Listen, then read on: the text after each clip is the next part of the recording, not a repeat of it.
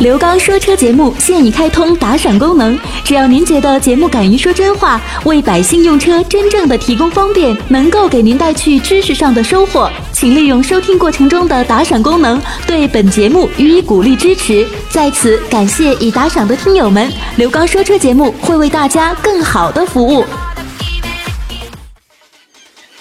听众朋友，大家好，欢迎大家收听刘刚车友圈节目。大家好，我是刘刚。那么在我们收听节目的过程当中，我们这档节目是跟我们所有的车友进行互动的这样的一档节目。节目进行过程当中，都是呢我在平时直播节目当中的一些录音剪辑，以及为我们车友朋友们开通的这个热线电话当中的一些解答的问题。大家呢可以在节目当中共同的来进行探讨和参考，因为有一些车型，大家在选择的过程当中，同样的一款车型可能适合你，可能不适合你。我们在节目当中共同的来关注一下。大家有哪些问题的话，也可以呢随时的跟我进行互动。微信公众平台大家关注“刘刚说车”，所以呢，根据你的要求，大家呢可以随时的来进行呢啊拨打我们的热线以及我个人的这个电话号码，咱们共同来进行沟通。那么再一次的感谢车友朋友们的支持和信任。那接下来的时间，我们一同走入到今天的刘刚车友圈。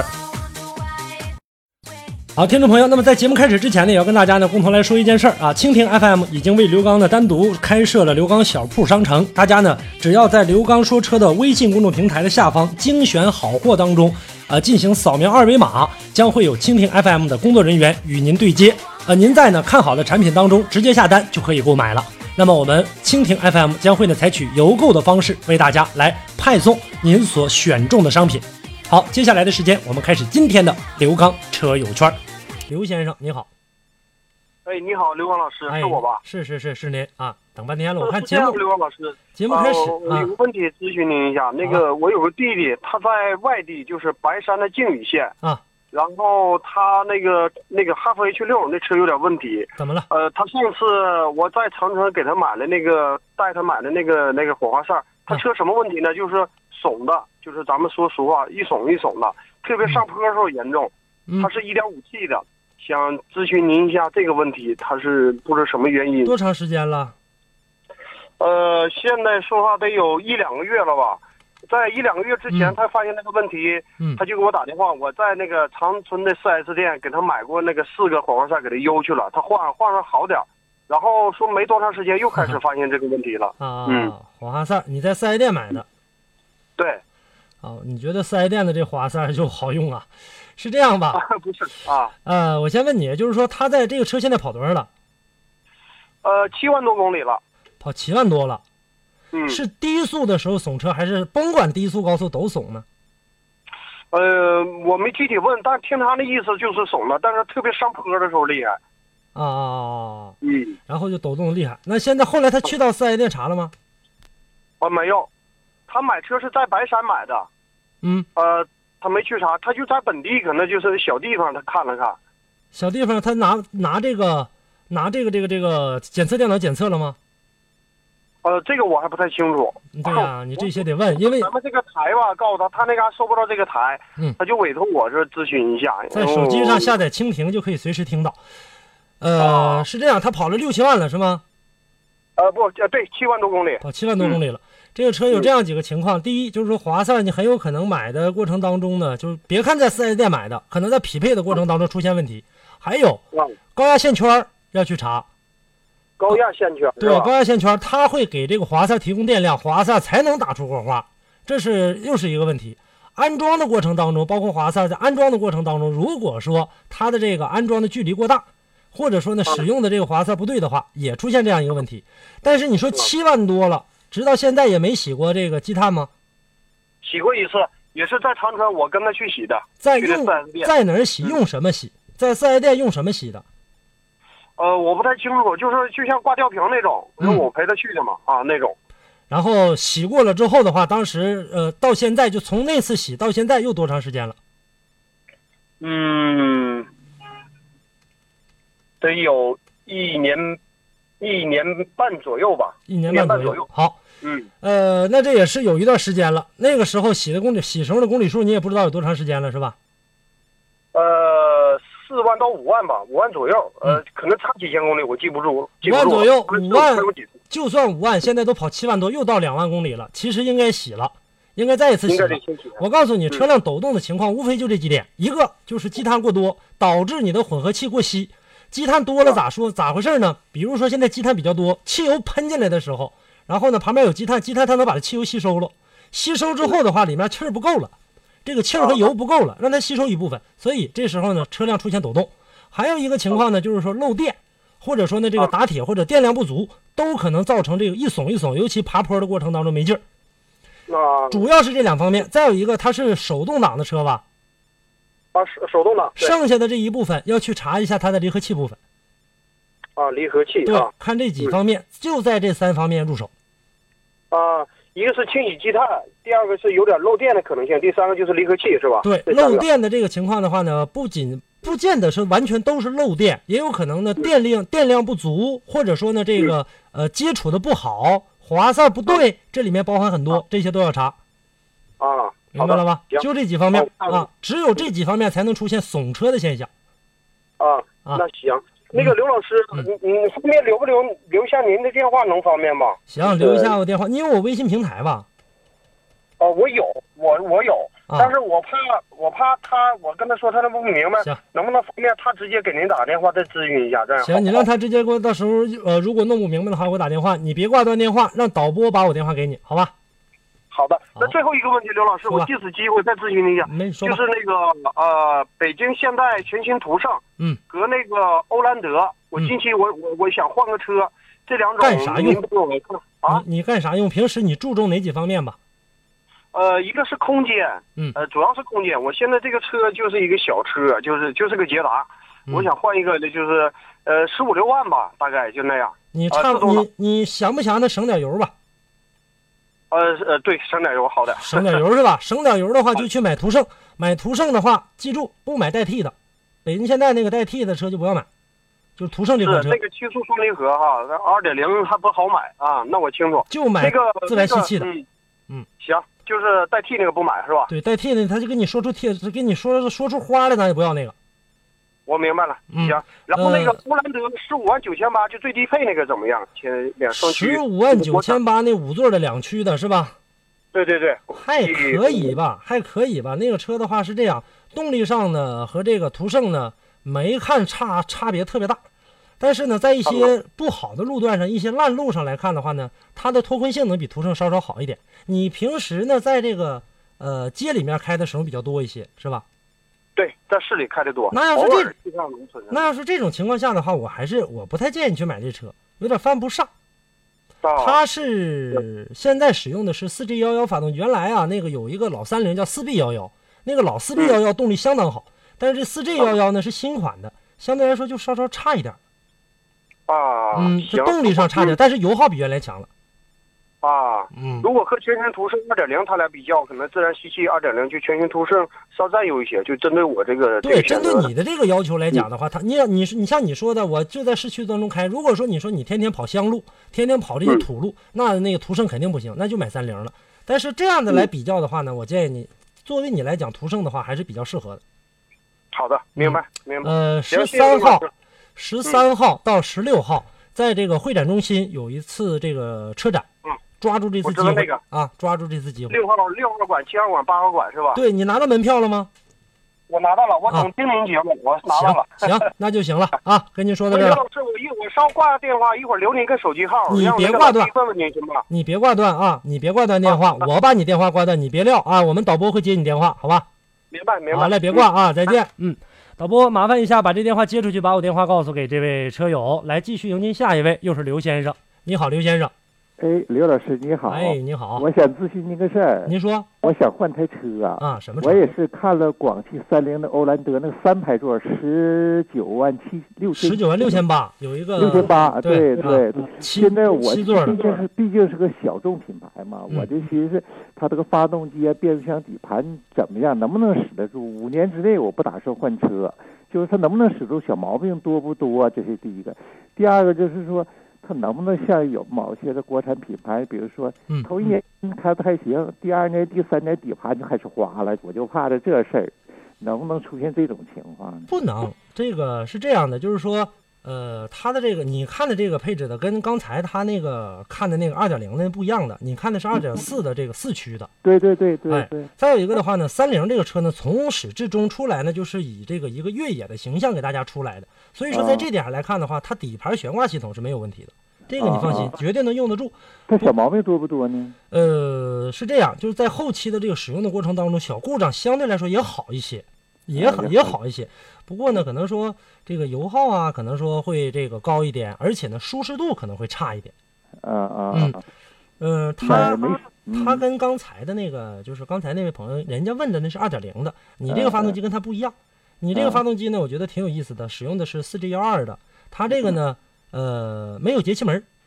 嗯嗯啊，嗯， 这台车很有意思，啊直接油门信号呢，直接靠这个电路来控制，靠计算机控制嗯嗯气门生成，嗯所以说它的这个技术挺高端。啊，嗯就是做说得能挺好使的得住，是不是？我就用得怕它住，嗯嗯，我觉得啊在这一点上来看的话呢，就是这台车的话呢，呃，相比就在同级别车型当中吧，如果说要抗造的话，它肯定是没问题的。嗯啊，那还有还有我借长职工，那就跟这个 RV 四呢？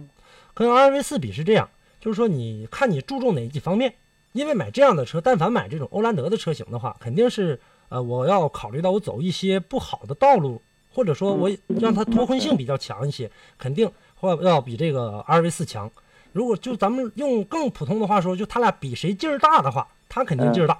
比啊 RV 四劲儿大。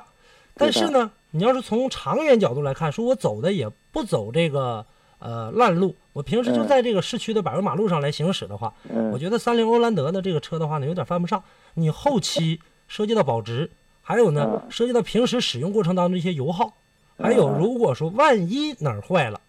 嗯万一啊，我指万一哪儿坏了，就是说它的维修价格肯定比 RVC 要高。嗯嗯，哎，我不像我相中它不七座的嘛， 上有老下有小嘛， 是是七座的，但是我建议你，我还是建议你吧，你到现场去真实的坐一坐，感受一下，你去看看这个车。他那七座的现在没有，我坐了他，我看了一下，他是五座的，我上去坐坐还可以，内饰做的都软塑软软纸材料还都挺好的。那东西倒可以，我让你试的，你不相中它这个七座了吗啊？我让你试的是后面那两排空间。我坐在那个七座上的啊话，我没觉得后面那那俩座能大多少，坐俩孩子还行。但孩子的话，啊咱们一般谁敢把孩子往后面放？明白明啊白，大当时有人的话，嗯，大人的话好像还是就就相对来说能好一点，但是坐里啊面非常挤吧，反正这车还能开得住，问题开得住大是没问题的啊。没问题哈。对，那好，嗯那谢谢啊，你再那考我虑考虑心里有底，哎，我心里有底了，啊哎，好好好嘞，，再见啊哎。，再见，哎，嗯再见哎刚才呢，跟两位朋友关注了三菱欧蓝德的这个车。欧蓝德呢，这个 4G 系列，呃，现在来看的话呢，相对来说技术上是，呃，在对于三菱自己家族来讲啊，我觉得它做的还算是比较好的。三菱在前几年做这个发动机的话，这话得倒退到回十年前吧，应该说它的这个更新换代，还有呢，它的这个发动机的设计水平应该是比较高的，而且，呃，应该说在排在前几位。但是近几年来看的话，三菱的这个发动机好像没有什么太大的一个动作。尽管呢，像我刚才跟大家介绍的这个 4G 系列的这个呃发动机取消了这个节气门儿，那我们现在呢踩的这个所谓的车辆的这个油门儿，实际上踩的就是这个节气门儿的这样控制这节气门儿开度的。那根据呢这个进气量的大小，电脑接收到信号之后，然后控制喷油嘴儿给多少油，呃，进入到气缸当中，跟这气儿呢进行这个压缩。现在来看的话呢，呃，三菱欧蓝德呢把这个 4G 系列的这个呃发动机把节气门取消了，油门信号呢直接通过呢这个气门生成来进行控制，这也算是三菱走出了一步吧。嗯，不过呢，在这个呃实际的这个应用过程当中，虽然说取消了这样的一个设置，最前端的这样的一个进气设置，但是没看出它按照数据来讲的话，它应该做出一个更快的一个反应。但是现在来看的话，嗯没看它提高了多大的一个性能啊，只不过是在这一点上来看的话呢，就是说相对吧，能够给自己的一个呃品牌算是有一些呃技术上的提升，也就是这样。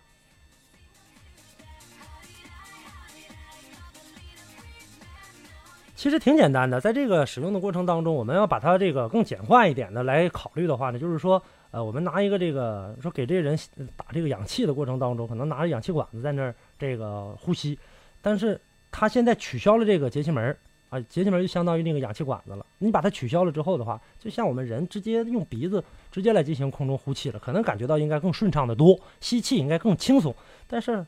没看它的这个性能上提高了多少。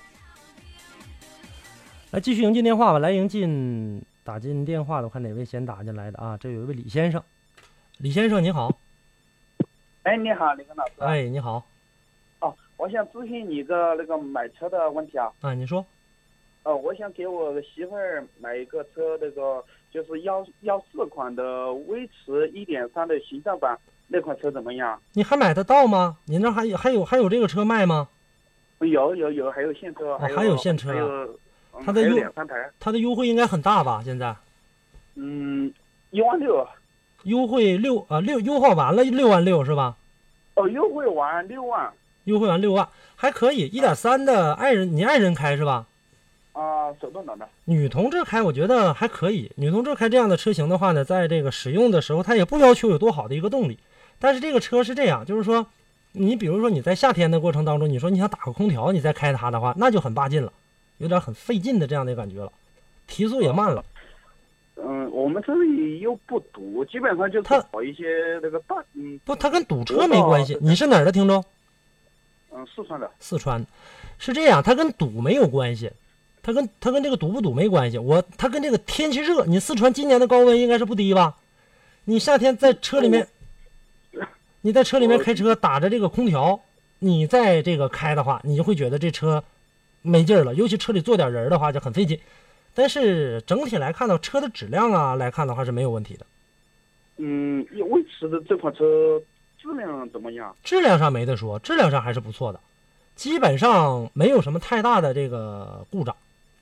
哦，还有我自己还想买一款车，我看中的就是紧凑级的，嗯我看中有那个三零八，还有一款那个经典的轩逸，还有一款福特的福睿斯，我自己开，不知道买哪一款啊。呃，你要是这么来看的话，我还是建议你去看一看福睿斯，然后呢，或者是去考虑一下轩逸。就标致的这个车呢，有很多人问我说，我为什么不推不推荐标致的车？标致车是真不给大家长脸，就是这个车你看着外形上很漂亮，内饰里面也很也很时尚，但是从整车的这个性能上、油耗上来比较的话，不成比例。动力动力不好，油耗油耗比较高，而且呢，后期如果坏了哪个件儿，维修费用也高，保值率也不好。你说这车你买它干啥？就买个样子，样子确实挺漂亮。回过头来那了，您说啊那呃那个，要是轩逸和福睿斯比的话，选哪个啊？对这俩车，我觉得还挺有意思的。呃，你注重哪方面吧？注重油耗和故障率啊？注重油耗和故障率是吧？啊，我倒觉得我呃挺推荐你去看一看福睿斯的，福特的这个福睿斯的话做的相对来说还是比较好的，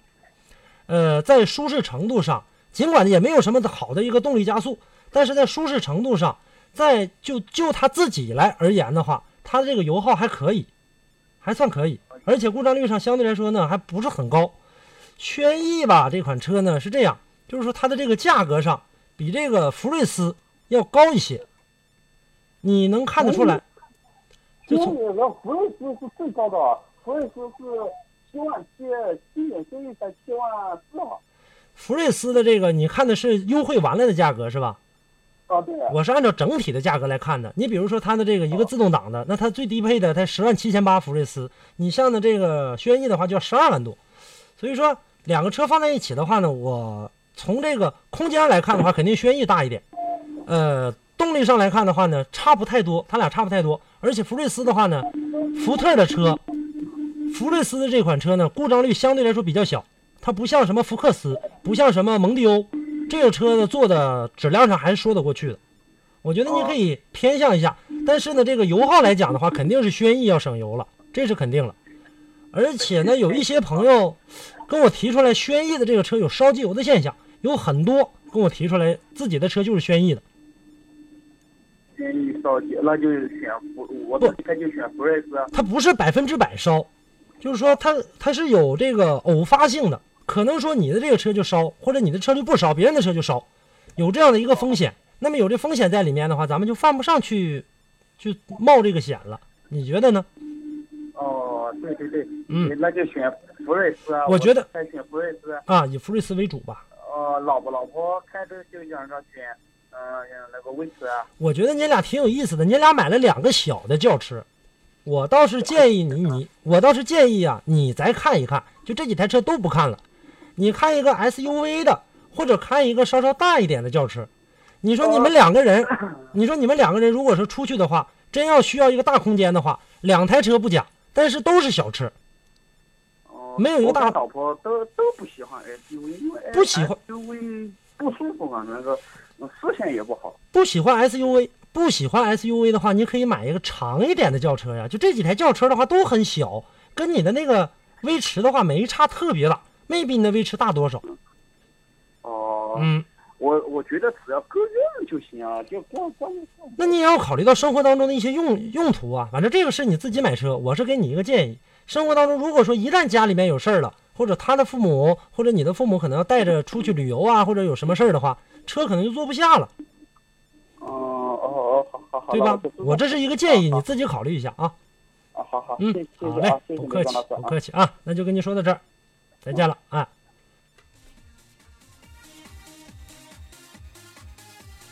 好，抓紧时间，我们再来迎进一位朋友电话，然后我们进广告。喂，你好，哎，你好，是哎刘刚老师啊，是我是我，你好，贵姓啊，免贵姓李啊。啊？嗯李先生啊，哎，你好，刘刚老师，有两个那个事儿呢，麻烦你给我那个再增加一下感情认识。说吧嗯第，一个呢，就是我买这个车呀、现在说那个玻璃水儿有冬季和夏季应用的之分吗？有就是说，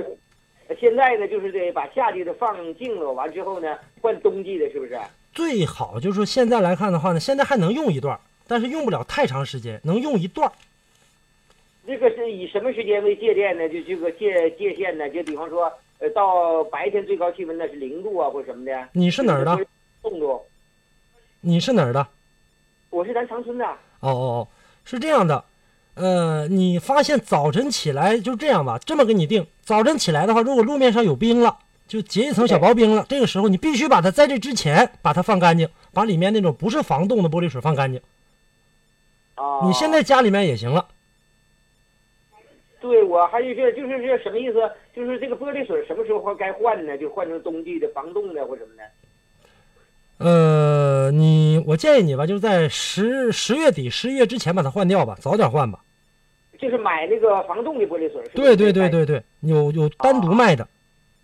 啊，在哪嘎有卖的这个地方？哪儿都有卖的呀，哪儿都有卖的。你平时逛超市的时候，你去一些大超市，像什么沃尔玛啦、上大润发啦，就这类的大超市里面都有。啊，那行。我昨天哎看他那还打折呢。啊啊，那好的，谢谢这个。另外呢，我那个车要首保了，嗯有一个叫概念叫什么防冻液呀，它那个我在网上了解到，嗯是跑一万或者两年才换防冻液。这我这个车提新车提了三个月，马上就要首保了，它这个是怎么处理呢？打开先不用换，防冻液先不用换。打开之后的话，那个车里面有个小水箱，小水箱有个防冻液的小水壶。你看那小水壶啊，它那上面有一个下刻度线，有一个上刻度线，它只要不低于最低的那个刻度线，就不用换。啊，防冻液，它这是车里头现在已经新车自己有，是不是？对，它有一个有一个小水壶，那个小水壶的话就不用，它如果说没低于最低的那个刻度线，你就不用换它，你自己打开机盖就能看哦着。啊，那正常首保呢，就是到到四 S 店它改首保嗯就是换个机油，啊，就换个机油啊，对看对看对啥会检查检查其他的。对，它就是给你检查一下。实际上来讲的话，问题都不大，无非就是换个机油而已。啊，是那样。嗯另外呢，那个现在有不少车友啊，也都是那个就是换完那个首保啊，就上高速嗯拉高速，我还有点没太清楚，麻烦你再给我介绍一下，叫什么那个？就是说你比方说呢，它现在是限速一百二，那嗯我跑到一百二，它那个能叫拉高速吗？在它高不速是里跑拉高速不是这个概念，现在很多人拉高速的话，他都觉得说是速度跑得越快越好，不是这个概念。拉高速，哎拉对高对速对是拉你发动机转速的一个高速，知道吧怎么？样才能把这个发动机转速？你什么？车啊？呃我这是逍客啊，东风日产，逍客自动挡的，呃，二点零的自动挡的是吧？啊，对，自动挡的自动挡的你这是 CVT 变速箱，CVT 变速箱的话，你在拉高速的过程当中，你就拉发动机转速就行。比如说拉到两千转，拉一拉一呃这个拉这个两三分钟，然后呢等发动机转速跑到三千转的时候，三千转以下的时候，跑个五六分钟停住了就行了。啊，那就是看那个发动机的转速，对，是看这车的行驶速度，不是看你跑多快，它不是那个概念的。啊，对对对，所以我就明确了，嗯，真正的就是拉高速呢，就是把这个发动机的转速达到了三千转，对，两千五百转，这个是这叫这叫拉高速，是拉发动机转速，而不是拉速度的速。说多快，说我拉高速，我跑跑三百才好呢，不是那概念，那多危险呢！再有一个的话，就是你再跑的话，那车的性能基本上就在那儿了。你再跑的话，你跑能跑到三百吗？你不可能啊！对对对对，再说也危险呢。哎，对，所以我就明确一下。那么就是正常理解呢，就达到三百转，但是不一定车速能达到呃一一百公里每小时，是不是这对，个？你看，如果说超过一百二的话，如果你因啊为咱们现在高速上有这个拍摄违章，不允许超一百二嘛。如果说对对对你在一百二左右的过程当中，你把这个油轰上去，高脚轰上去的话，它转速不一点点起来吗？你一啊对伸脚伸脚油下去的话，就急加速的情况下，一脚油下去，它转速马上就起来。这时候你含住啊它，等车速跑到一百二了，你马上把油松开不就完了吗？就啊，对，是这个概明念，白了吧？这就吧，嗯，啊，谢谢，好嘞，就跟你说到这儿啊。哎，好，谢谢。好嘞，再见。好，听众朋友，那么以上呢就是本期的节目内容。那么也欢迎大家呢继续搜索“刘刚说车”来进行收听。微信公众平台的互动号码，大家关注“刘刚说车”四个汉字。下期节目我们再见。